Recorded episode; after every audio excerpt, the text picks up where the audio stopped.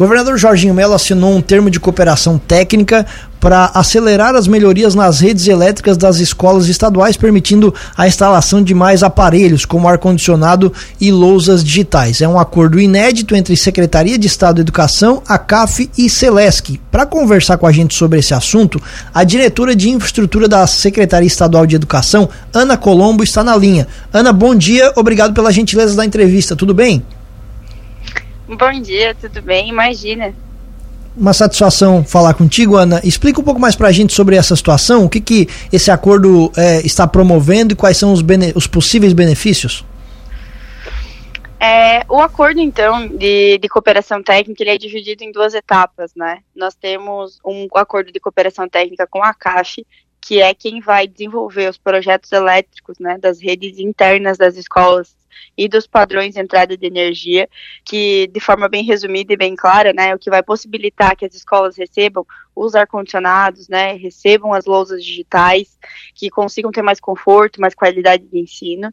E o segundo termo de cooperação técnica é com a Celesc, que vai acelerar essas aprovações né, desses projetos dentro das, das regionais e também vai acelerar as ligações depois que essas que essas obras estiverem prontas, né? É importante salientar e deixar bem claro para todo toda a população que é, são alguns alguns passos, né? O primeiro passo agora é o desenvolvimento dos projetos. Essa parceria ela não tem custo, né? Para o Estado de Santa Catarina, ela vai ser custeada pela ACAF, né? Os profissionais vão ser destinados de forma voluntária para nós.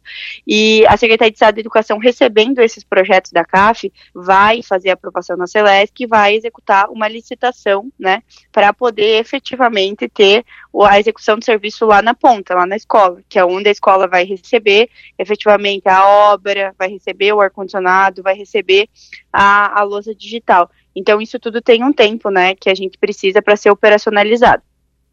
São escolas estaduais que vão receber essa melhoria? Isso, são as. A, a gente tem hoje 1.053 né, escolas estaduais, né? Dessas 1.053, a gente estima que 700 têm problemas e que nessa primeira etapa 300 vão ser atendidas com essa parceria. Perfeito. Esse, esse calendário de vocês, Ana, ele prevê em quanto tempo de fato essas melhorias vão começar a ser implementadas?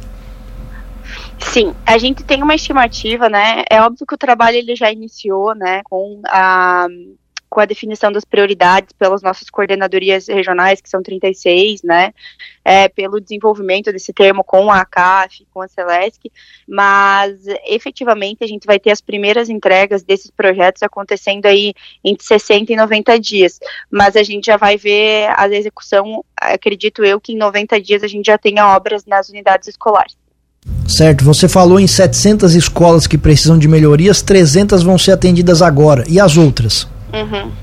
A gente tem outras linhas né, de atendimento, né? É, a gente espera que a CAF também consiga ampliar a quantidade de escolas a serem atendidas, mas a gente não vai deixar 700 desatendidas, né? A gente realizou uma licitação de uma ata de registro de preço, né? Para desenvolvimento desses projetos. Então, a gente vai ter uma economia grande fazendo esses projetos com a CAF, e além de ter uma economia grande, a gente vai ter paralelo essa outra frente de serviço com essa ata de registro de preço, que a gente consegue atender simultaneamente aí, quem sabe, 700 escolas.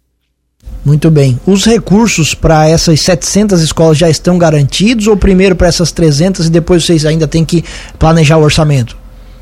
Não, conforme forem ficando prontos os projetos, é uma prioridade do governo Jorginho Melo, né? É uma prioridade do nosso secretário Simadon que as escolas recebam esses aparelhos de ar-condicionado, né? Recebam esses equipamentos de, eletrônicos. Então, o orçamento para toda essa parceria elétrica, ele está garantido, né? E conforme os projetos forem ficando prontos, eles vão sendo licitados. Basicamente, Ana, são melhorias para receber, para a rede ficar mais preparada para receber os ar-condicionados e lousas digitais, é isso? Isso, o que, que acontece hoje, né? A gente tem padrões de entrada nas escolas que não suportam a carga que está instalada, né? São a maioria das nossas escolas antigas, né, que e o, a manutenção dela não foi executada, então a construção não acompanhou a evolução tecnológica, né. Então hoje a gente tem é, baixa tensão na entrada das escolas e que não, não consigo instalar ar-condicionado nem em nenhuma, nem em duas, eu não consigo ter garantia, né, nos meus equipamentos eletrônicos, porque eu não tenho aterramento, por exemplo. Então essa, essa solução, ela vem para melhorar a qualidade do ensino e para garantir um conforto. Então ela vai basicamente instalar os ar-condicionados, mas também toda a parte de equipamentos eletrônicos que sejam necessários, inclusive os laboratórios de robótica. E esses uh, equipamentos já estão disponíveis? Muitas escolas já têm até os ar-condicionados instalados e não possibilita a ligação deles, né? Eu tenho, dos mais diversos, das que todos acompanharam, né, a mídia no início do ano, quando essa gestão iniciou, que a gente tinha um almoxerifado com muitos equipamentos para ser distribuídos e as escolas não tinham capacidade para receber, né? Então a gente tem ainda muitos equipamentos que estão em caixas e que a gente precisa fazer a instalação deles, né? É, e as escolas que não têm esses equipamentos ainda, que porventura ainda não receberam, a partir do momento que a rede elétrica for regularizada, irá, irão receber. Perfeito. E como é que vocês vão fazer essa escolha das primeiras 300 escolas? Na verdade, essa escolha, ela já foi pré-definida, né? Cada coordenadoria por uma questão de risco mesmo, né? Nós tínhamos de segurança, né? Nós tínhamos escolas que estavam com situações precárias, né? É, a, a, mídia geralmente noticia, né, essas situações, mas a gente tinha é, queda de energia, né? As escolas acabam, acabavam tendo que ficar sem aula porque não, não tinha capacidade para tocar. Então, é, as coordenadorias definiram as prioridades nesse sentido, né? As escolas que estavam em pior situação. Então, dentro das 36 coordenadorias, cada coordenadoria fez a sua lista de prioridades com a pior situação. Perfeito. Ana, muito obrigado pela gentileza da entrevista. O espaço permanece aberto aqui na Cruz de Malta FM. Um abraço e bom dia. Muito obrigada. Bom dia a todos.